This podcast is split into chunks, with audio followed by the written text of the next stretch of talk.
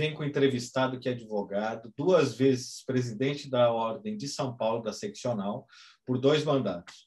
Se você está curioso, antes de começar, se inscreva no nosso canal, curte e compartilhe. A, a conversa hoje é com o doutor Marcos da Costa. Foi, começou a, a carreira em São Paulo, é nascido no bairro do Brás, e ele vai contar para nós a, as histórias desde o começo até a atualidade, e nós vamos discutir algumas questões hoje de momento. Olá, tudo bom, doutor Marcos da Costa? Como é que vai? Prazer. Renato, prazer, uma alegria estar aqui. Muito obrigado pelo convite, Renato. Doutor Marcos da Costa nasceu em São Paulo, no bairro do Brás, começou a trabalhar muito cedo, aos 12 anos, office boy, né, doutor Marcos Acosta? Começou de office boy no, no, no, no escritório de advocacia. Isso. Eu comecei, na verdade, na verdade, eu comecei é, montando é, aqueles displays, aquele, aquele, aqueles, é, enfim, aqueles papéis que ficam nas gândulas é, das CIMES, antiga CIMES, né? Então, os produtos estavam lá no balcão e tinham preço. Né? E quem montava os preços na Sims era eu. Eu comecei assim. Olha Depois eu fui trabalhar no Hospital São Camilo, também fazendo, é, datilografando, não era digitando, datilografando, carteira de associado do São Camilo. E aí surgiu essa oportunidade de eu ser office boy no escritório de advocacia, fui para lá e lá é, conheci uma pessoa que acabou tendo uma influência muito grande na minha vida, o professor titulado da São Francisco, ex-diretor da Faculdade de Direito, né, Rui Barbosa Nogueira, e trabalhando com o filho dele, o Rubens, e o Rui, é, conhecendo o professor Rui, que era um, uma pessoa realmente sensacional, né, diferenciada, até que um dia o professor Rui me chama, eu, aí eu já estava com, comecei a trabalhar no escritório, uns 14 anos, já estava com 16 para 17 anos, o professor Rui me chama e disse, menino, senta aí, você vai ser o quê quando crescer? Eu disse a ele, vou, vou, ser, vou trabalhar, porque a referência que eu tinha era dos meus pais em casa, né? meu pai trabalhando, meu pai, meu pai e minha mãe com curso primário, ninguém na minha, na minha família tinha formação é, superior. E aí ele, eu digo, vou trabalhar. Ele disse, ah, vai estudar? Eu, eu, a universidade era uma, era uma realidade muito distante. Naquela época não tinha tantas universidades como tem hoje, tantas oportunidades de, de faculdade como tem hoje, né? E aí, então, ele passa o dia inteiro para me convencer, dizendo: não, você tem perfil de ser advogado, você tem que ser advogado e tal. Aí, no final do dia, eu digo a ele: professor, só me convenceu, só que tem um problema. A, a faculdade de graça, né, que era a, a, a USP, a São Francisco, já tinha passado a inscrição, não podia me inscrever. As faculdades que tinham eram privadas. Eu digo, professor, eu não tenho condição de pagar a faculdade, né? e meus pais não têm condição de pagar. Então, eu vou pagar para você. E, de fato, ele me ajudou um ano. Ele me, me indicou a. Eu fiz a FMU, o filho dele dava aula na FMU, falecido Paulo Roberto é, Cabral Nogueira, e professor de direito tributário também. E aí, então, eu vou fazer direito. Digo a ele, professor, um dia eu volto aqui é, com minha carteira de advogado. Saí do escritório, porque eu também não me sentia à vontade com a situação dele pagando a minha faculdade, fui, fui para outros trabalhos, fui ser estagiário na Caixa Econômica Federal, enfim, depois na, na Associação Paulista de Mercados, aí já na área do direito. E aí, o dia que eu tiro a carteira, né, que, eu, que eu faço o exame, sou aprovado. Lembro que os examinadores, era prova oral, né? Os examinadores caiu matéria tributária, eu fui muito bem. Depois eles vieram conversar comigo, disse, olha, isso aí é culpa do professor Rui Barbosa Nogueira, que me colocou aí a, a vontade de estudar direito tributário.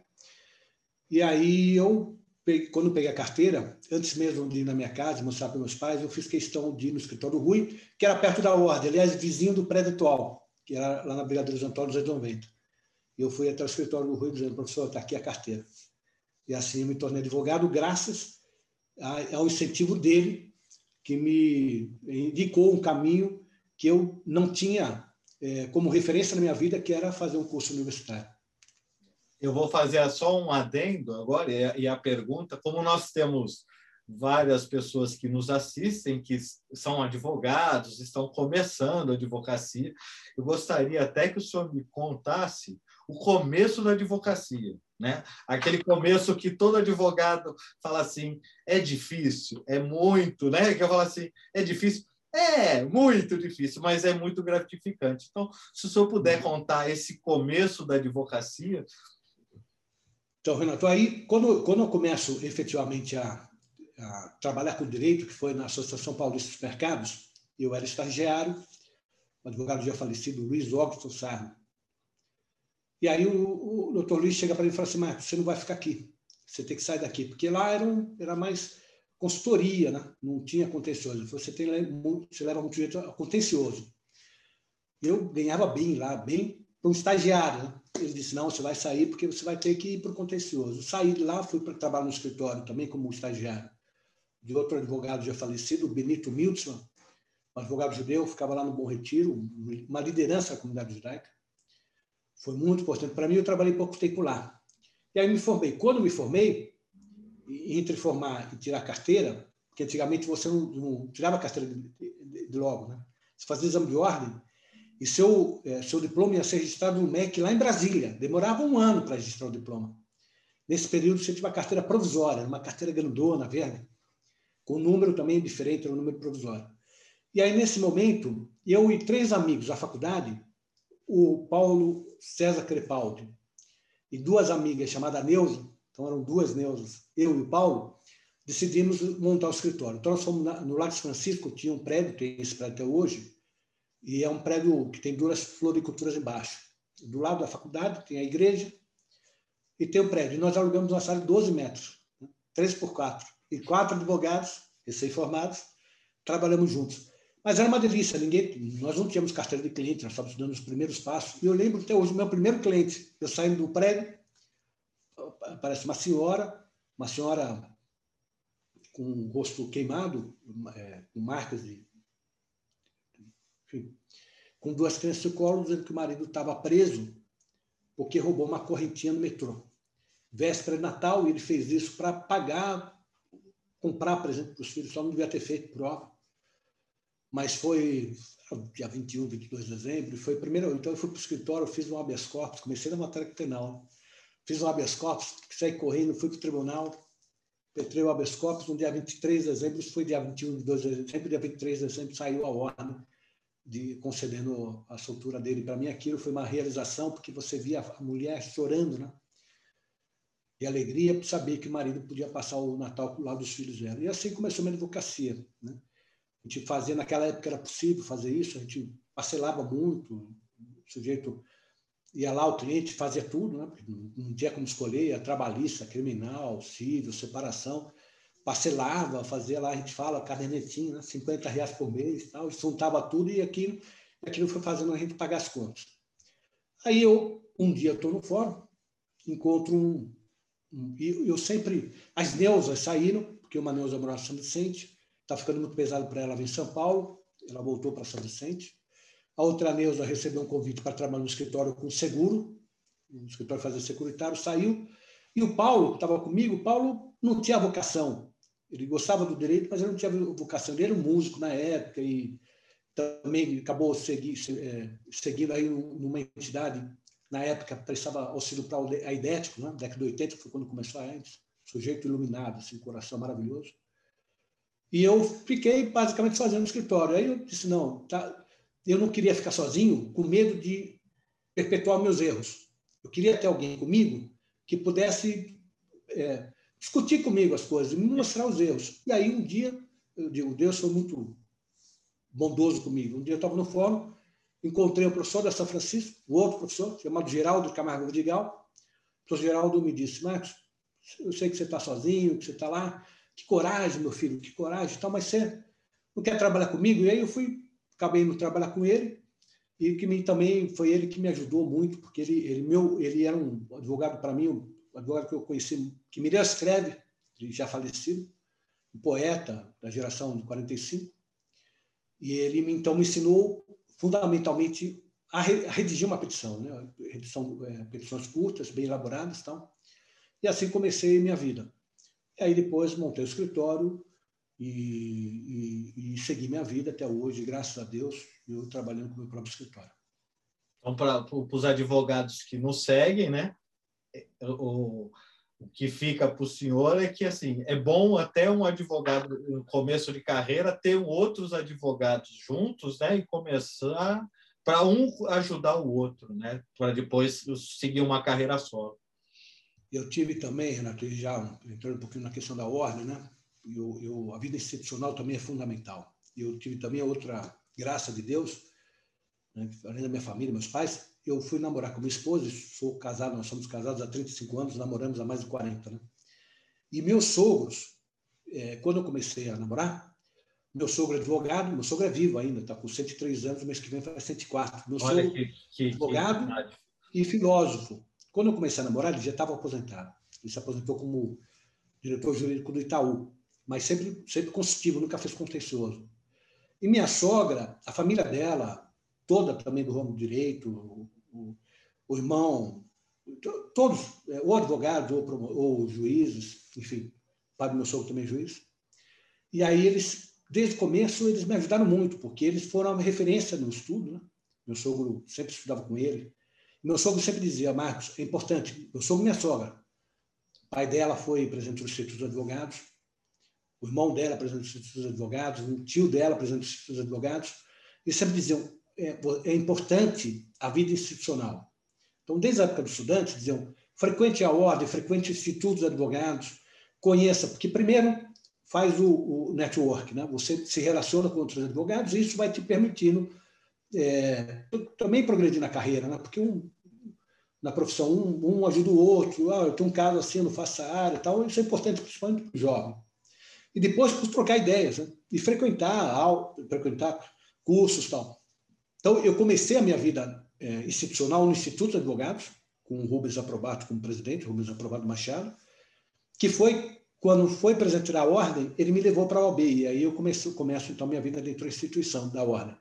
Mas para o jovem dizer isso, primeiro, a, a, advocacia é uma profissão apaixonante. É, é, quem gosta de advocacia, quem é vocacionado para advocacia, sabe disso. A advocacia não é uma profissão burocrática, não é uma profissão é, do papel frio, né? É uma profissão de amor mesmo, você conseguir promover, ser um agente de justiça, né? Que é o, o, talvez a atividade mais nobre do ser humano, né? É promoção da justiça. E segundo, é, as dificuldades vão aparecer, mas com muita perseverança é possível superá-las. E terceira é esse relacionamento, né? a, tem a ordem, tem o instituto, tem a associação dos advogados também. Nós temos espaços que permitem a gente passar a conhecer outros, outros advogados e com isso trocando ideias e, e vamos nos aperfeiçoando, além de, de, de, também montar uma rede importante profissional. Né? Sim. É, eu vou entrar nessa pergunta que o senhor passou na ordem como todos, todos os cargos, né? O senhor foi conselheiro nacional, vice-presidente, diretor tesoureiro, né? E depois da comissão de comissão, informática. Isso. Então, assim, eu fui o primeiro, primeiro presidente da comissão de informática de São Paulo e nacional. Que depois o Rubens foi para o nacional e me convidou para também presidir a comissão de informática no Conselho Federal. E foi muito bom que, antes de exercer a, a, presidência da ordem, o senhor exerceu todos os cargos dentro da instituição, né? Porque uh, eu, gostaria até que o senhor uh, declinasse para quem não conhece, para quem já conhece um pouquinho, de 2013 a 2018, o senhor teve dois, dois mandatos como presidente seccional. E teve muitas mudanças né, na, na OAB. A gente conhece porque a gente viveu já esse período. Eu, eu não queria nem falar, mas eu comecei de estagiário na época do aprobato, mas eu não vou contar a idade aqui. né? Então, a gente viu essa, essa mudança até da, prova da ordem, né, a prova unificada. Então, eu gostaria que o senhor desse um, um resumo dessa, desses dois mandatos do senhor. Eu, eu diria, é, essas mudanças eu vivenciei desde o, desde o aprobato, que foi quando eu entrei na ordem. Né? O aprobato interiorizou a ordem, ele era de Ribeirão Preto, então ele tem uma visão interior. Ele, o aprobato tinha uma característica muito interessante. Né? Eu, eu, eu, meu padrinho, falecido também, Probato tinha uma visão de modernidade da instituição muito importante. Então, o Rubens, quando ele entrou, ele me convidou para presidir a comissão de informática, que não existia, e colocou nas minhas mãos simplesmente toda, toda a estrutura administrativa da ordem a partir da informatização da entidade. Quando, entrei, quando, quando nós entramos, não tinha. A ordem praticamente nem tinha computador, não tinha site, não tinha nada. Né? Então, nós fomos é, modernizando a entidade através do uso da tecnologia. Então, integramos todas as subseções, fizemos o cadastro único dos advogados, tinham 10 cadastros diferentes. É, e aí, algumas coisas, depois tem uma sequência representacional. Então, por exemplo, a ideia da carteira hoje que nós temos, né? a carteira com chip e tal, foi minha.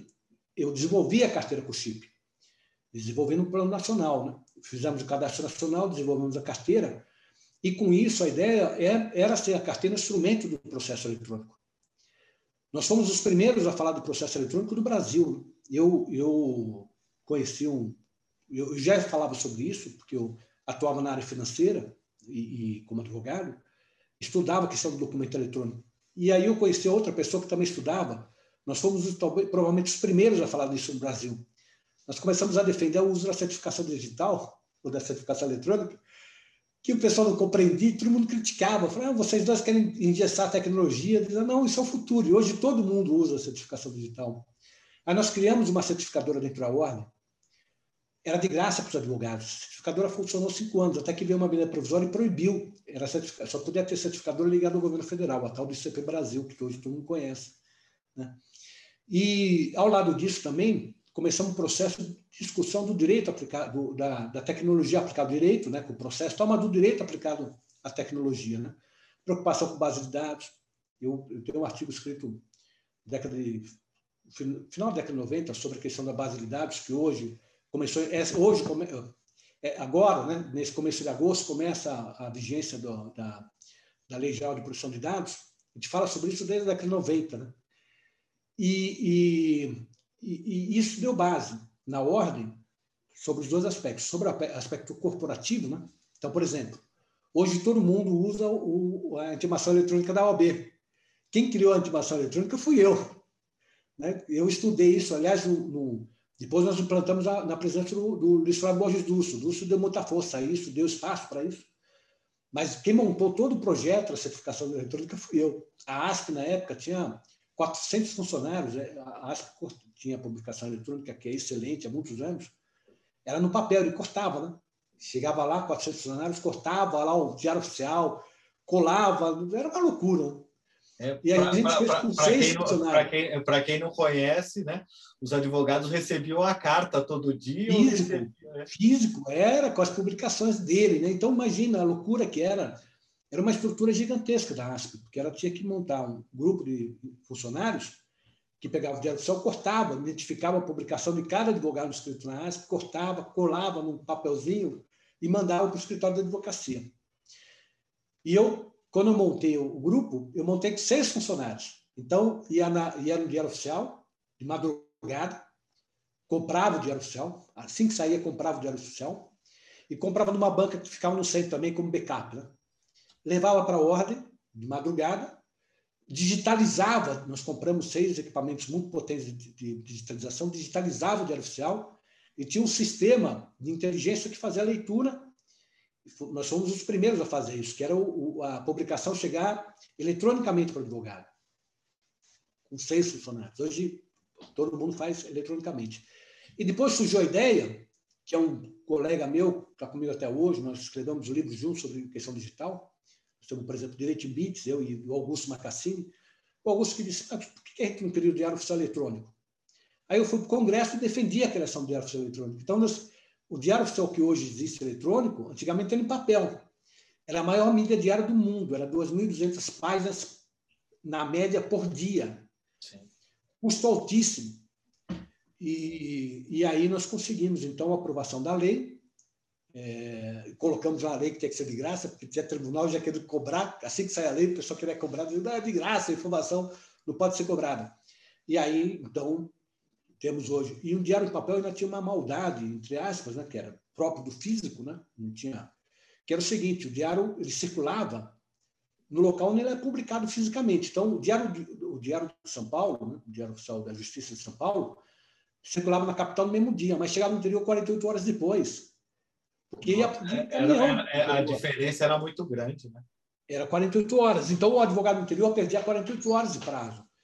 E no caso do, e no caso da eleição da União, o advogado de São Paulo perdia 24 horas, porque rodava em Brasília, saía em Brasília, depois de avião para São Paulo. Só ia distribuir no dia seguinte. E para o interior demorava mais de 48 horas. Então, o advogado do interior, nas publicações do Diário Oficial, no Diário Oficial da União, ele perdia três dias de prazo. E nós perdíamos um na União e no, e no, no da Justiça Dual rodava no mesmo dia. Então, são só exemplos de coisas que foram modernizando. Né? E quando. Esse é um processo que veio desde o aprobato, o Carlos Miguel, depois o Dulce, depois a nossa gestão. E aí, é, evidentemente, cada presidente vai dar o seu, a, sua, a, sua, a sua cara, a seu, é, embora cada um, nós somos todos amigos, Dulce é meu irmão, o Aprobato era nosso padrinho político, mas cada um teve as suas características. Né? E a gente teve, é, nós tivemos oportunidade, no Diário Oficial, ainda na época do Dulce, né? mas nós tivemos oportunidade de abrir outros francos e outras discussões. Discussões com a sociedade, né? nós fizemos, fizemos muitos eventos, colocamos 400 entidades da sociedade civil dentro da ordem, é, para mostrar que a ordem é, tem esse, esse, essa, essa função também de verbalizar aquilo que é do interesse da sociedade. Né? E, de outro lado, também a questão corporativa.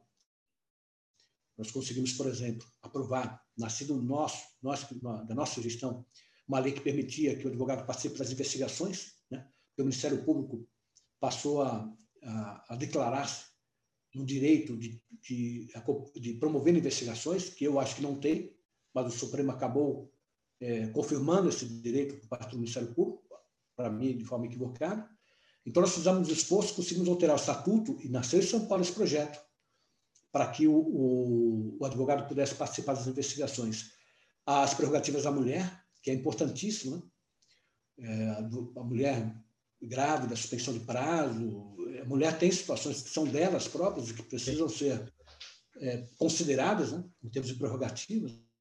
Né? Nós conseguimos alterar o estatuto também. Férias de advogados que não tinha, nós conseguimos as férias até antes do CPC e depois no CPC.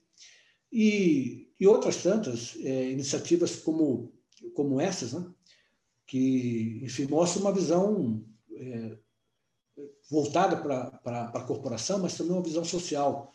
A luta para a mulher, nós, o, o, Tribunal de Justiça, por exemplo, ele tem o, o, o, a força do exemplo. Né? O tribunal tem os bustos dos grandes nomes da, do direito, juízes, promotores, advogados, que ele homenageia, colocando, fazendo introdução do, do busto no Tribunal de Justiça. Né? Só quando eu cheguei para o presidente do tribunal e disse, presidente, me incomoda muito o fato de só ter busto de homem. Não tem uma mulher no tribunal. E aí nós conseguimos, o presidente autorizou, e nós fizemos a entronização do primeiro busto de uma mulher, que é Maria Augusta Saraiva, primeira mulher a ser formada em Direito. E também, também conseguimos fazer com que a primeira mulher fosse eleita para o órgão especial do Tribunal de Justiça. Não tinha mulher no Tribunal Especial. Foi a primeira mulher. E não, e não faz muito tempo, né, doutor Marcos? Não, foi agora, foi em 2017, se não me engano. Foi do, se eu não me engano, foi em 2017. Maria Cristina Zucchi, desembargadora Maria Cristina Zucchi, que, que podia ser outra, mas foi ela que era simbólico, porque ela foi para o tribunal através do quinto profissional da advocacia. Né? Como o primeiro negro também tem, entrar no tribunal aí na época do Dulce, como presidente, foi o Érico, é, Érico Soquia Bassa, o desembargador, primeiro negro no Tribunal de Justiça, é um absurdo imaginar isso. Isso foi presidente em 2004, 2012. Sim. Até então, nunca tinha havido um negro presidente do Tribunal de Justiça. Como também, por indicação do Dulce, com o nosso apoio, primeiro secretário de Justiça negro, que foi o Hélio, o, e, depois o, o, o Hélio Silva. E depois a primeira secretária mulher também, indicação, dois conselheiros nossos, que foi a Eunice Prudente. Então, são avanços que se dão e que a gente precisa registrar, porque para mostrar como é difícil você conseguir alguns passos que, em tese, seriam naturais, Sim. mas que uma sociedade, às vezes, demora para perceber a importância de termos também, é, nos cargos de direção, de pessoas que, com, que espelhem aquilo que é a sociedade. A sociedade é feita por, por, por ricos, por pobres, por brancos, por negros, por diferentes nações, é, homens, mulheres. Primeira, primeira carteira fomos nós, né? foi a nossa comissão. da pessoa com deficiência, da, perdão, da, da, da, da diversidade sexual, primeira carteira com nome social, foi a de São Paulo, foi na minha gestão. A Adriana é, Galvão, que era presidente da comissão, colocou essa proposta, eu levei para o Conselho Federal, sustentei essa posição do Colégio de Presidentes, e aí foi aprovado o nome social na carteira, o nome social na carteira. Imagina uma pessoa com se apresentar, pessoa que fisicamente, né, não só vestes, mas fisicamente, ela, ela, ela assume uma posição diferente do sexo que ela de nascimento e ela se apresenta com uma com carteira com nome que não representa aquilo que ela espelha, né? Imagina a vexame, a, a, a, situação de dignidade mesmo, né? que é necessária, e aí e assim a gente vai avançando é, na nossa instituição. É, porque essas foram grandes mudanças num tempo tão curto, né?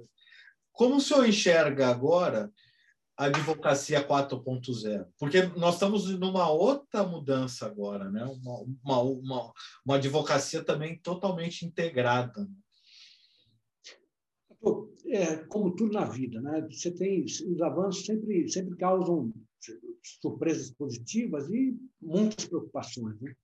Surpresa positiva eu citei algumas, que é o diário eletrônico, por exemplo, que te dá mais agilidade. Você, eu tenho um artigo de 2002 escrito na Folha, 30 de dezembro, foi na virada do ano, dizendo que o Tribunal de Justiça tinha desaparecido. O Tribunal de Justiça de São Paulo tinha desaparecido no cenário político, porque todos os tribunais do Brasil tinham colocado suas bases de dados conjugados, né, seus, seus julgamentos, na internet.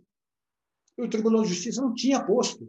Eu, eu escrevi no artigo na Folha dizendo isso, dizer, olha, eu aprendi direito frequentando a biblioteca do Tribunal de Justiça. Eu, eu pegava os acordos, eram uma, lições de direito.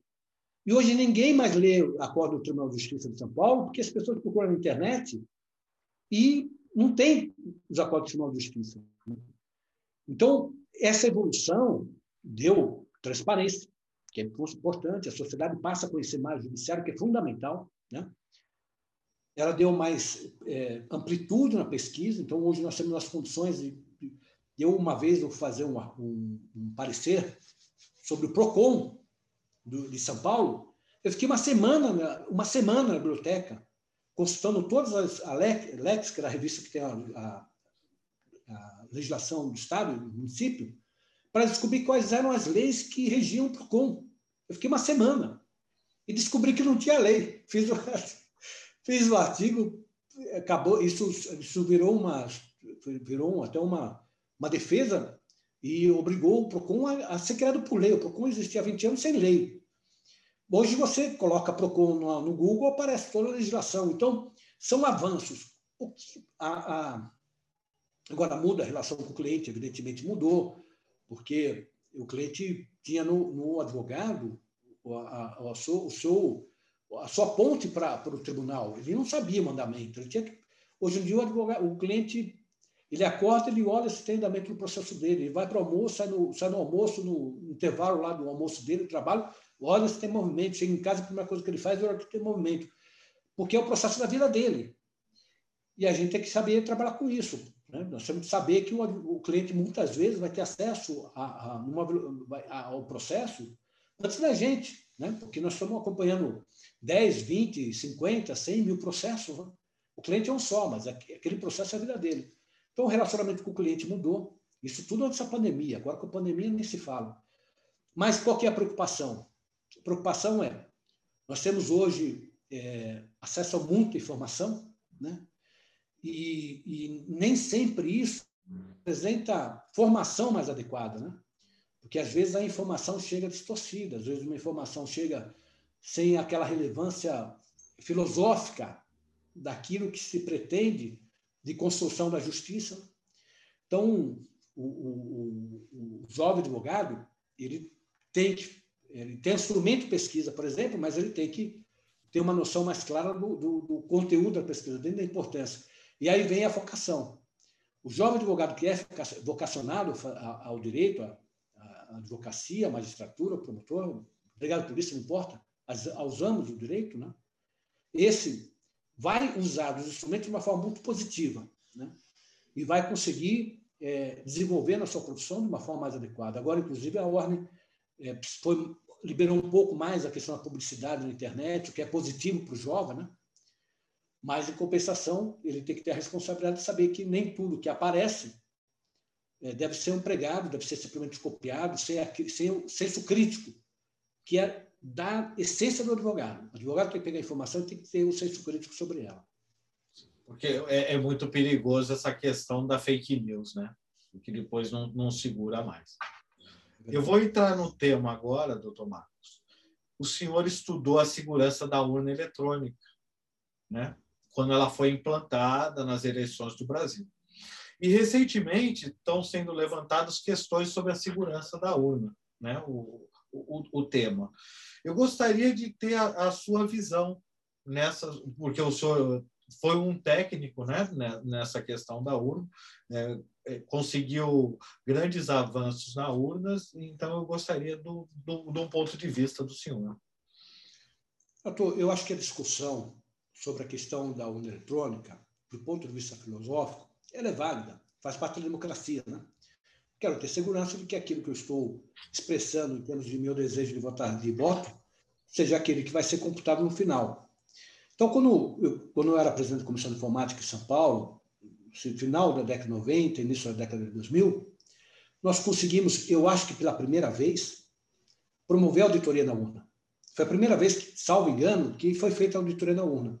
Nós fizemos, é, através da Unicamp, técnicos que haviam, professores da Unicamp, é, que haviam feito antes auditoria no painel do Senado, houve uma votação no Senado Federal, que se discutiu se o voto foi proferido pelo senador, se não foi, houve um escândalo do, do painel do Senado na época, né? e, e, esse, e aí foi chamado a Unicamp para fazer uma auditoria no painel do Senado. E nós aproveitamos aquele mesmo pessoal, aqueles mesmos professores, convidamos a eles e fomos ao, ao Tribunal Superior Eleitoral dizendo que era importante que se fizesse auditoria na urna. E o presidente da época do Tribunal Eleitoral era o nosso Jobim. E o ministro Nelson Jobim autorizou, então, que fosse feito, que não, não haveria custo para o Estado, não haveria custo para o tribunal, a Unicamp é, fez, é, a, os professores fizeram sem nenhum custo, fizeram de graça, e aí verificaram que era possível alguns aprimoramentos no processo da urna. E fomos, nós conseguimos esses aprimoramentos. Então, por exemplo, é, o eletrônico, quando ele é. O eletrônico é bit, é uma sequência de zeros e uns. Como sequência de zeros e uns, você é muito difícil. Você, você tem que ter instrumentos para fazer qualquer, qualquer aquela sequência não seja alterada. Então, quando sai o, o, quando é feita a totalização na urna, precisa ter segurança que o valor da urna totalizado chegasse no, no, na, na, no setor de totalização das urnas, regional e depois nacional, de forma a não ter, não, não ter mudança no número. E a, na época era feito eh, o, o, sistema de criptografia que fazia isso era da CPS, CPS que era o braço tecnológico da BIM. E houve críticas em relação a isso e aí passou a ser colocar também o certificado eletrônico da OAB e do Ministério Público. Isso existe até hoje. Foi fruto daquele estudo daquela época. Então, quando acaba a urna, gera o, o, o boletim de totalização, né? Boletim da urna, é criptografado o resultado para levar o resultado eletrônico até o setor de totalização. Outro avanço, que é, alguns avanços que tivemos na, na, época, foi exatamente permitir que as urnas fossem auditáveis. Então, a partir desse estudo, o Tribunal Superior Eleitoral passou a permitir que, se eu não me engano, 30, 30 dias antes, porque já faz muito tempo, isso aí faz quase 20 anos atrás, que 30 dias antes, os partidos políticos, a OAB e o Ministério Público o tribunal abre o código da urna e permite que o, os, partidos verifiquem o código da urna. Né? A gente até queria que fosse que isso não fosse um prazo, que isso fosse constante. Né? No, no, ao nosso ver, não precisava de um prazo. Mas foi um avanço ter o prazo. E dentre os avanços que nós conseguimos, nós conseguimos, olha só, nós conseguimos mudar a lei para colocar em 6% da urna. É, nós era um grupo que envolvia advogados, nós fazemos parte desse grupo, técnicos, professores. Nós conseguimos alterar a lei para que 6% da urna é, tivesse uma impressora. O que se discute hoje, isso foi aprovado uma lei, deve ter sido uns 15 anos atrás. Então, qualquer ideia. É evidente que todo instrumento que possa é, agregar confiança, ele merece, desde que ele, desde que ele seja viável do ponto de vista tecnológico, do ponto de vista financeiro, que, e que não prejudique o, o trabalho da urna, ele é bem-vindo, na minha opinião. Então, nós conseguimos colocar que 6% das urnas do Brasil eram sorteadas, 6% eram urnas sorteadas, era, era, era acoplado a urna uma, uma impressora, e aí, quando a pessoa ia votar, ela olha um voto, vou votar no Renato. Olhava, via a foto, quando é o primeiro ok, sai, sai o, o, o, o voto numa urna é. fechada, né? de vidro. Sim, sim. De baixo, você olhava o voto. Então, ó, o voto é do Renato. Então, dá ok, picota, cai dentro de uma urninha. Você não tem acesso ao documento físico. E 6% você pega um, um, uma estimativa. Né? né? Sim, você tem uma estimativa. Uma estimativa. Então, se houvesse dúvida, você tinha você tinha a possibilidade. Mas aí, é, o, se eu não me engano, já era o ministro Jobi, perdão, o ministro, o ministro Mar Mendes, se eu não me engano, já presidente do TSE, ele, fez, ele, ele fez só em Brasília. Eu estou resgatando a memória, Renato, eu posso estar. Sim. Porque faz muito tempo. Mas, se não me engano, ele fez só em Brasília e disse: olha, foi viável, que quebrou um, aí teve que repor, não sei o que e tal. E aí conseguiu mudar a lei, já na eleição seguinte, para tirar essa opção. Hoje, a discussão, se a discussão filosófica é sempre válida, essa, essa discussão não se dá no Brasil, essa discussão se dá no mundo inteiro. Sim. Essa discussão não se dá só no Brasil, ela se dá no mundo inteiro. Se essa discussão, do ponto de vista filosófico, é válida, porque você está aprimorando a democracia, né? Sim. Que há hoje, me parece, acabou havendo distorção da. Então, assim, se eu sou a favor do presidente, eu sou a favor da UNA. Se eu sou contra o presidente, eu sou contra a UNA. Essa distorção é, que não aí, pode haver. Distorce. E aí distorce. Sim. Aí o componente político acaba se sobrepondo de uma tal forma que, se você manifestar hoje que você acha que podia aprimorar, não estou nem dizendo, jamais eu jamais falei que houve fraude. O que eu disse, sempre disse, é o seguinte: qualquer ambiente eletrônico, você tem que estar sempre aprimorando o processo. Né? Vamos, vamos, pensar até no celular, né? Nós temos atualizado. Todo, é isso. Todo ambiente eletrônico precisa ser aperfeiçoado. Chegou um momento, por exemplo, que a UNA passou a ter o dado biométrico, né? para que não houvesse o erro do, de quem fosse colocar o voto, ser liberado o voto para uma pessoa que não era a própria. É um passo à frente. Há discussões também sobre o dado biométrico, porque esse dado vincula mais, ainda mais o leitor ao voto. Então, mas essas discussões são necessárias num ambiente saudável, democrático. Sim. Agora, quando se, quando se começa, a, começa a se colocar em risco a própria existência da votação, né, e colocar dizendo, não, se não, se não tiver votação eletrônica, não vai ter eleição, é, aí, aí, nós, aí nós estamos entrando no terreno que não é o terreno democrático, não é o terreno de aperfeiçoamento do processo democrático. E aí, não, aí eu estou fora. Essa discussão não é uma discussão saudável. Aí o senhor, como já foi presidente da ordem, acredita que a ordem tem que ficar muito esperta nessa questão, numa quebra de democracia. Dúvida, a ordem tem um papel fundamental nisso. Mas, é, mas a ordem, esse papel fundamental, a ordem também não pode estar impregnada é, de um viés político. Se ela tiver impregnada de viés político, ela não consegue servir a sociedade no seu papel, como você viu na sua existência. Né? Eu, eu, eu, me permita lembrar de dois, dois, dois momentos Sim. importantes, um mais antigo e um mais, mais, breve, mais recente. Mais antigo, quando é, nós estamos reintroduzindo a democracia no Brasil, né? os 21 anos do regime militar, a eleição direta, quem conseguiu criar frente para a eleição direta foi o OB. Os partidos políticos, alguns começaram a defender a eleição direta, mas faziam de uma forma como fazia um para partido político, ele era visto com desconfiança dos demais partidos. Quer dizer, ah, esse partido quer defender a eleição direta, porque se sair a eleição direta, o presidente do partido ele vai estar com a, a, a simpatia popular, porque ele, ele, conquistou. E aí não, patinha, não, não ia para frente. E aí a OAB Nacional, o presidente Mário Sérgio Duarte Garcia, que é recém-falecido, grande Mário Sérgio, ele reuniu todos os partidos, sabe como? Ele ligava para um presidente do partido e dizia assim: olha, eu estou montando uma reunião com os 300 partidos, mas, ó, aquele presidente, e ele citava o cara que era antagônico, dizia, ó, fulano de tal já confirmou, você confirma? Dizia, ah, se o fulano confirmou, eu, eu confirmo também. Então, era uma mentirinha positiva. Ele trouxe todo mundo. Ele reuniu todos os presidentes dos partidos e ele foi indicado pelos partidos políticos, a ordem. Mário Sérgio Garcia foi indicado como, por todos os partidos políticos como aquele que iria, vamos dizer assim, é, dar a, a o, o, o, ser o elo de ligação entre todos para que o movimento andasse para frente. Esse é o papel da ordem. Mais recentemente, aí eu vou, eu vou falar da minha gestão, não por ser minha gestão, mas é um, é, um, é um outro momento importante, e foi mais recente, a greve dos caminhoneiros. Na greve dos caminhoneiros, teve países onde a greve dos caminhoneiros levou à ruptura institucional.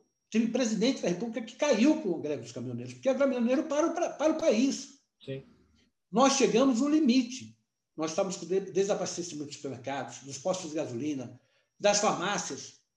Tinha hospital que não estava operando mais porque estava desabastecimento de, de, sangue. Ele não tinha reserva de sangue para fazer a operação. Não, não, não, tinha nem insumos, né? A situa... Não, tava... a situação do país estava caótica. As pessoas talvez não lembrem disso. E aí, eu, eu estava no interior do Estado, eu estava em Presidente Epitácio, quando eu li no, na internet que o ministro da Defesa, o ministro Jugman, é o presidente Michel Temer, o ministro, o ministro ia colocar o exército na rua para combater a greve. Quando eu li aquilo, eu falei, isso é um absurdo, porque o que, que vai fazer o exército? Vai prender o motorista e vai, vai prender o motorista de, de, do caminhão e vai resolver o problema? Não vai, porque quem vai pegar, vai dirigir o caminhão até a, a Serra da Montiqueira para pegar banana e para trazer para o aqui de São Paulo? Não é assim que se resolve. Isso porque o Michel Temer tinha, o presidente Michel Temer tinha negociado um acordo numa quinta e na sexta-feira de manhã os caminhoneiros não pararam a greve. E aí o que, que eu fiz? Presidente da OB. Por ser presidente da ordem, eu consegui reunir as, as lideranças da, da, dos caminhoneiros na ordem no sábado de manhã. Eu voltei mais cedo. Os aeroportos, inclusive, muitos já estavam sem gasolina de avião. Eu estava em Presidente Pitácio, Presidente Prudente ainda tinha gasolina eu antecipei meu voo até duas horas da manhã negociando com através do presidente da comissão de direito sindical nossa da OAB, uma reunião com, com os caminhoneiros. Fizemos a reunião sábado, dialogamos, eu entendi qual era a demanda deles, liguei para a presidente da República, Michel Temer era advogado, escrito de São Paulo, um, um, um, dos assessores mais diretos do Michel Temer me colocou para negociar com o ministro Padilha, que era o chefe da Casa Civil, eu negociei a pauta com o ministro Padilha, e depois liguei no governo do Estado, que também era, era o governador era um advogado, que era o Márcio França, negociei com o Márcio França pauta, e com o Márcio Rosa, que tinha sido procurador-geral de Justiça e, foi, e era então o secretário de Justiça. E às duas horas da tarde, no sábado, levei os caminhoneiros na, no, no Palácio do Governo, ficamos sábado e domingo negociando, segunda-feira tinha acabado a greve. O papel da ordem foi fundamental pega na imprensa na época, a imprensa diz quem, quem resolveu o problema da greve foi a OAB de São Paulo, porque ela conseguiu intermediar, como fez na, na, na Direta Já, foi ela que fez a intermediação. Para mim, esse é o papel social da ordem. Né? E é, é, ordem, é, é o papel institucional de estar acima das igualitárias instituições e a gente tem essa mobilidade. Ela, ela, ela, ela é o norte de confiança que agrega todas. Sim. Quando, eu vou te dar, quando teve a, lembra 200 escolas invadidas pelas crianças, quando teve a reforma de educação, as crianças foram conversar comigo, foram na ordem, pedir para eu ajudar. Eu, eu, eu, fiz, eu reuni secretário, o secretário, a Secretaria de Educação, a, a sindicato dos professores, o, o, os, a, as entidades da estudantes, a União Nacional, Estadual, Municipal dos Estudantes. Sim. Fizemos uma reunião o dia inteiro, né? 11 horas da noite, eu estava na minha casa com minha esposa, tocou o telefone, era o governador Alckmin. Governador Alckmin disse, doutor Marcos, eu soube que o senhor teve uma reunião assim, como foi? E o governador, muito tem essa reunião e todos acabaram saindo abraçados. Porque todo mundo viu que o problema era menos do conteúdo e mais a forma. O senhor fez uma... Foi feita uma reforma educacional sem ouvir a sociedade. E aí o, governador Alckmin disse, doutor Marcos, você pode vir aqui amanhã, 9 horas da manhã, no palácio, tomar um café, eu quero conversar e tal. Eu falei, lógico. Sete horas da manhã, toca o telefone, era ele. Eu disse, doutor Marcos, eu estou dispensando o seu café, se eu quiser vir aqui é um prazer, então, mas estou dispensando. O que eu ponderei à noite, eu estou suspendendo a reforma. Chamou a coletiva de imprensa suspendeu. Então, são situações, tem outras tantas, sim, sim. que a ordem tem um papel importante. Mas porque a ordem é uma entidade que, por ser isenta, por não, por, por não ter viés partidário, na minha, no meu conselho, no conselho do, dos outros presidentes, tem gente de direita, tem gente de esquerda, porque a advocacia é assim, advogado, tem advogado que é de centro, de direita, de esquerda, a ordem tem que representar a advocacia. A ordem representa a advocacia criminal, trabalhista, civil, tributária, empresarial, a, ordem, a mulher, a advocacia do interior, a advocacia da capital. A ordem tem que ser o espelho de toda a advocacia. O jovem, né? o advogado mais idoso. E, a, e ao fazer isso, ela consegue ser o espelho da sociedade. Né? Porque o advogado é o porta-voz do cidadão. Então, essa ordem, que é a ordem que eu aprendi desde a época de estudando direito, quando eu, eu me tornei apaixonada pela ordem, quando comecei a estudar, né? e de repente eu participei de uma palestra no, no, na minha faculdade com um representante da OAB, 82, eu dizia, meu Deus, eu, pobrezinho, não tenho ninguém na minha família com formação, eu estou aqui num ambiente que está falando um representante dessa entidade que era mágica, a OAB era uma entidade mágica. Então aquilo me, assim, me, me fez me tornou, me tornei mais apaixonado pela advocacia. Eu que tinha dúvida em fazer direito, por fazer por, por, por, pela pela voz, pela pelo incentivo do, do Rui Barbosa Nogueira, acabei me apaixonando. Ali eu tive certeza. Então essa OAB, que é a OAB que representa de fato a cidadania, né, é que eu acho que tem que ser a nossa ordem. Então, Sim. num momento como esse, quando a ordem toma em tomando uma posição política, né? não importa para que lado for, quando ela toma uma posição, as, as entidades passam a olhar a ordem outro, com outros olhos. Sim. Por isso, Renato, que, por exemplo, eu 21 anos de OAB, membro de comissão, presidente de comissão, você comentou, conselheiro suplente, titular, diretor tesoureiro, vice-presidente e presidente. Né? Presidi comissão em São Paulo, presidi comissão nacional. 21 anos de ordem. Eu nunca aceitei ter filiação partidária. Só depois que eu saí da ordem, dois anos depois, dois anos depois de ter saído da ordem, é que então eu aceitei a primeira filiação partidária minha, é, exatamente para evitar que durante o período em que eu servia a ordem, pudesse alguém é, contestar uma decisão que eu tinha tomado ou deixar de, de, de estar junto num, num momento de união conclamado pela ordem, porque entendia que o presidente tinha um viés é assim o assado, que tinha intenção, alguma intenção é. política. O senhor deixou encerrar o ciclo, né? encerrou o ciclo da ordem e depois partiu para uma, uma outra política. Né? Mas uh, o senhor fez o seu papel na ordem como uh, isento de qualquer posição. Né? Fazendo a...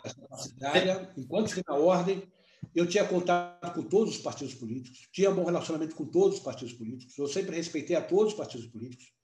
Tinha minha, evidentemente, na hora de votar, eu tinha minha preferência partidária. Ah. Né? Minha preferência, às vezes partidária, às vezes pessoal. É outra coisa. Mas eu sempre, sempre fui tratado muito bem por todos os representantes partidários e sempre tratei muito bem a todos. E sempre, é, quando era apresentar a ordem, eu questionei muitas, muitos, muitos fatos que eu entendia que não eram democráticos, não eram republicanos. Mas, por exemplo, é, quando a Câmara Municipal de São Paulo aprovou a criação de 226 cargos novos, comissionados. Cada vereador já tinha um número enorme de, de cargo comissionado do seu gabinete, ia, ia ter 12 a mais por vereador. Num ano pré-eleitoral. Eu disse, não pode. Né? Do ponto de vista ético, moral, não pode, porque ele vai usar esses cargos para preparar para ter mais gente trabalhando para ele no processo eleitoral. Conseguimos derrubar na justiça isso. Quando, quando os vereadores que não tinham dado aumento nos últimos quatro anos para os servidores, ou tinham dado aumento de 0,4%, coisa parecida, se deram aumento de 24,6%. Sim. Nós fomos para e criaram o gatilho salarial. Todo ano eles tinham aumento sem ter. Fomos para a justiça. Conseguimos derrubar. Depois acabou, decisão de mérito, acabou, acabou liberando o aumento mas, mas derrubamos a cláusula, a, a cláusula de reajuste automático, né? gatilho salarial, nós derrubamos o gatilho salarial. Mas nem por isso eu jamais deixei de ser respeitado, porque as pessoas sabiam que eu estava lá cumprindo o papel que é identidade. Sim. promovendo a defesa dos interesses da sociedade. Que essa visão que, que, que, as pessoas têm dos advogados, né? Exatamente. Nós, nós somos só a, a procuração do, do, nosso cliente, né? Exatamente. Não, não, temos juízo de valor. Daí, depois, o senhor encerrou é, essa, esse, esse ciclo ordem, né? encerrou em parte, né? Que eu falo assim, sou sempre advogado, sempre vai olhar para com carinho para a ordem. E o senhor partiu para a campanha política, né? Para a política partidária. Qual a diferença da? Qual foi a, a, a visão que o senhor teve dessa diferença de, de mudança de pó? É muito diferente, né? Olha, eu, eu diria tem um ponto é, que para mim é, é, a diferença principal, que eu tenho muita dificuldade em conviver é, com essa diferença, pelo meu jeito de ser, e que essa diferença não é não é mais não é positiva nem negativa, é, um, é, um, é uma diferença que existe. Na ordem, eu sempre defendi que não pudesse ter partido, a ordem não pode estar dividida. A ordem é de, é de todos. Nós temos um momento do processo eleitoral, acabou o processo eleitoral, quem quem ganha pressiona presidente de todos. E deveria fazer o papel de juntar todo mundo. Eu aprendi isso com o Acrobato, depois eu vi isso com o Carlos Miguel, com o Dulce, eu fiz isso também. Né? Quando acabou a eleição, eu chamei todo mundo para dentro da ordem, inclusive aqueles que foram meus adversários. E sempre tra tratei o adversário como adversário, nunca como inimigo. Eu sempre digo, eu, eu procurei ser leal e respeitoso até com meus adversários. Eu nunca usei a ordem. É, eu nunca, por exemplo, é, usei a ordem para forçar uma situação de, olha, então você vai ter isso porque você me apoia, ou vai deixar de ter isso porque você me apoia. Eu nunca fiz isso. Me orgulho muito de ter feito isso. Isso, para mim, é a política de ordem. Na sociedade, não. Na sociedade você tem partidos políticos. Né? E esses partidos fazem parte da democracia. Os partidos são contra, são a favor, né? são, são de situação, são de oposição. Então, é, isso para mim foi, um, foi um, uma dificuldade, porque eu como eu tenho um bom relacionamento com todos, os partidos sempre fiz questão de ter bom relacionamento com todos. Então, no, no, é, muitas vezes eu vejo na política partidária você ter é, você é, um clima de, de, de, litígio mais acentuado, né? Principalmente nos momentos que nós vivemos hoje, né? que é uma divisão, assim, quem é de um lado é isso, quem é do outro lado é aquilo, e se você sinaliza, se você falar alguma coisa que pode ser entendida do outro lado, você vai ser é, crucificado, você vai ser, e o outro vai ser, expressão que eu nunca entendi, mas vai ser cancelado. Nunca entendi essa expressão. Né? Ah, vamos cancelar o cara, porque o cara. Então, isso para mim, assim, eu não consigo compreender essa dinâmica, eu não, não faz parte, porque não faz parte da minha natureza. Nós somos advogados, nós vivemos da dialética, né?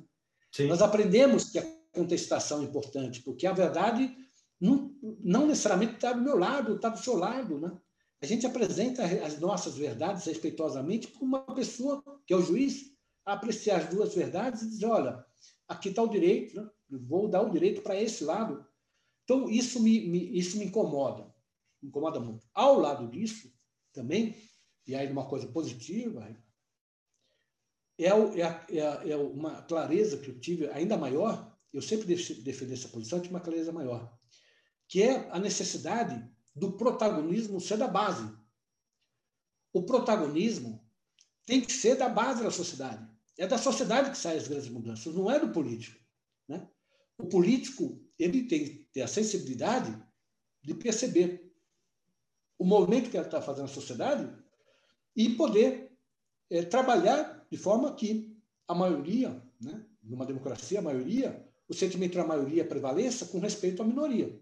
Sim. Esse é o papel do político, né? E, e, eu percebi nesse processo, nessa minha experiência, que foi uma experiência curta, mas uma experiência importante, que é possível sim fazer esse tipo de política. É possível, como eu fazia na ordem. Na ordem a gente ouvia todos.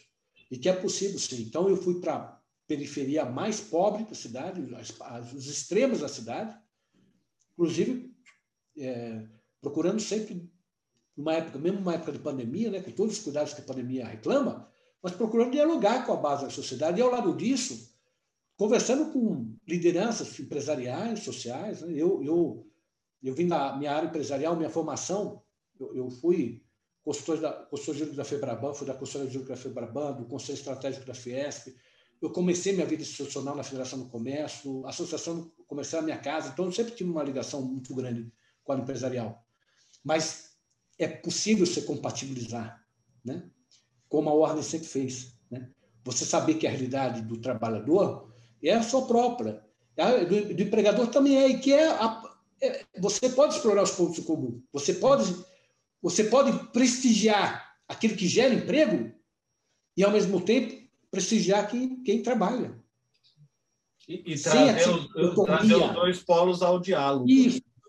E assim é que você constrói o caminho para a melhoria da situação social, econômica da cidade, do seu bairro, da sua escola, né, da sua, enfim, da sua comunidade, né?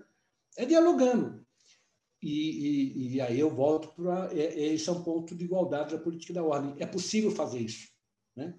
E eu acho que assim é que você constrói não só uma entidade mais forte, como também uma cidadania mais respeitada. Sim. É, não, eu, eu, eu, concordo totalmente com, com, o doutor na parte. Está faltando diálogo né? no, no, no país. Uma, uma pergunta, doutor Márcio, da, da, agora eu travei, ainda bem que tem gravação. Uma pergunta, doutor Marcos da Costa. Como o senhor vê a nossa a nossa é, Deixa eu fazer a pergunta de novo. Eu, eu, agora eu, a gente trava de vez em quando. Não, mas é. Aproveitar e tomar uma aguinha. É. Doutor Marcos da Costa, como o senhor vê o Brasil a retomada em 2023, pós-eleição de 2022? E o que o senhor espera? Eu espero que a gente possa sair com uma democracia mais fortalecida. Né?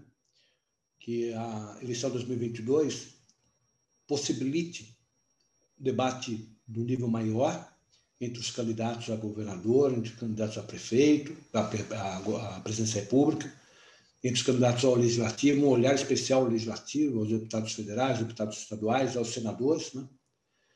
e com isso a gente consiga superar esse momento de dicotomia, de, de embate extremo, né?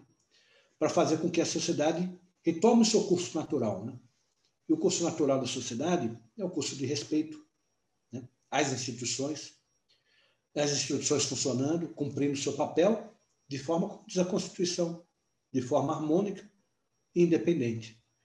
Se nós conseguirmos criar esse ambiente, pode ter certeza, 2023 vai ser o grande ano é, da virada no Brasil. Nós temos a base econômica hoje em condições é, de dar os seus passos adiante, né? retomada do emprego, retomada da, da economia. Temos condições de, a partir de 2022, no processo eleitoral, discutir as mudanças que o Brasil precisa, a começar pela grande mudança, que é a mudança política. Eu sempre digo, a reforma política é fundamental para dar base às outras. E se nós conseguirmos eleger de forma apropriada os nossos deputados federais, nossos senadores, nós vamos estar 2022, 2023 um ambiente adequado para as demais reformas. Vai discutir uma reforma administrativa, uma reforma federativa. Nós estamos discutindo hoje sistemas de governo, mas nós precisamos é, também discutir se nós formos permanecer no presidencialismo o aperfeiçoamento do presidencialismo. Nós temos uma Constituição que foi feita para ser parlamentarista. E no final, nos 46 do segundo tempo, da Constituinte se tornou presidencialista. E nós temos erros filosóficos na nossa Constituição, porque exatamente ela foi estruturada para ser parlamentarista e acabou virando presidencialista. Eu, eu cito sempre um. Qualquer país presidencialista, a começar pelos Estados Unidos, proíbe a quem é eleito para o legislativo de assumir cargo no executivo. E aqui no Brasil nós não só permitimos, mas estimulamos. Né? Vemos como algo normal, ao o senador tal vai ser ministro disso, o deputado federal tal vai ser, vai ser ministro daquilo. A Constituição tem que proibir. O sujeito que é eleito para o legislativo, ele tem, que, ele, tem que, ele tem que ser comprometido com o seu eleitor de que ele vai ficar no legislativo. Porque senão fica fácil o executivo, com o poder de sedução que ele tem, de cooptar lideranças partidárias através desse processo, e as lideranças partidárias também, por sua vez, sabendo que tem esse caminho, elas passam a usar esse caminho como instrumento, muitas vezes, também de, é, de, de chantagem. Né? Chantagem talvez se. Não sei se a expressão é mais adequada ou não, mas de, de usar esse caminho para constranger o executivo para chamá-los, né? porque eles têm. Ele, ele pressiona, ele pressiona o executivo para ter uma moeda de troca. Então, nós temos que mudar, é, aperfeiçoar o nosso presidencialismo, né? e a partir daí, independente de uma discussão de outro regime, né? E mudar a relação entre os três poderes, poder executivo, legislativo e judiciário, mudar a relação entre União, Estados e municípios. Nós enfraquecemos demais os estados. Os estados, o, o, como até na justiça, justiças estaduais hoje, elas viram quase que um trampolim para um tribunal de passagem. Né? Sai da primeira instância vai para o Supremo. Né? Então, nós temos que valorizar o Estado, porque é um Estado que você tem a sua grande comunidade, né? E fazer com que os Estados é, tenham não só condições financeiras, mas também tenham responsabilidades equivalentes à importância no governo local. Se nós fizermos isso, as outras reformas a gente vai vão sair com mais facilidade e a gente, sem dúvida nenhuma, nós vamos nós vamos conseguir construir um país melhor, né? respeitando também a preocupação. Eu, eu você pega por exemplo São Paulo, uma das dez maiores cidades do mundo, cidade mais rica do país é inaceitável que, nós, que a gente tenha na região de São Paulo que não tenha, que tenha esgoto a céu aberto. Né? Sim. Ano passado foi aprovada a lei de saneamento básico fundamental, né? da dignidade de vida das pessoas, né? água limpa, potável e esgoto tratável. Né? Então, se a gente começar a ter preocupação em dar essa estrutura mínima de dignidade para as pessoas, para as pessoas mais carentes, né? criando oportunidades para ela, de uma, a partir de uma vida digna, ter condição de crescer, nós, em breve, o Brasil rapidamente se recupera e retoma o seu, o seu crescimento social, econômico, né? e, e a, a paz social vem isso na sequência. Eu quero agradecer muito, a conversa foi muito agradável. Acho que temos outros programas, doutor Marcos, eu acho que uh, tem muito assunto aí para nós debatermos, é. né? porque a, a, as cabeças é, é muito bom, porque a pessoa que está assistindo hoje, até eu estou assistindo, né? Como todos nós aprendemos demais hoje, a conversa foi dignificante. Gostaria que o senhor colocasse as, as questões finais, né? Do, sobre o programa. Obrigado, viu? Renato, primeiro agradecer o convite, importante espaço para a gente poder dialogar, conversar, aprendemos pontualmente, né? e também canal para conversarmos com aqueles que estão, estarão assistindo, que estão assistindo o programa hoje. Digo estarão porque vai ficar disponível, né? as pessoas vão poder ter acesso. Né? E sempre é um ponto de reflexão. Quanto mais espaço nós tivermos de debate do nível elevado e, e em condições de, de, de, falar aquilo que é, efetivamente sentimos, né? sem estar com a máscara, é, de ter que defender uma posição ou outra para evitar aí ser cancelados, né? que eu não sei o que é, mas vão um eu descubro que é ser cancelado, mas é, usando a honestidade, a sinceridade, assim a gente vai começando a, a construir mais, mais forte. Pode ter certeza que você está colaborando para isso. Né? Obrigado. Viu? Obrigado, doutor Marcos. E para você que gostou do programa, deixe as suas perguntas, deixe sugestões, compartilhe, notifique e faça a inscrição no nosso canal. Quero agradecer a todos que acompanharam esse programa. Semana que vem tem mais. Um grande abraço. Um abraço, obrigado mais uma vez.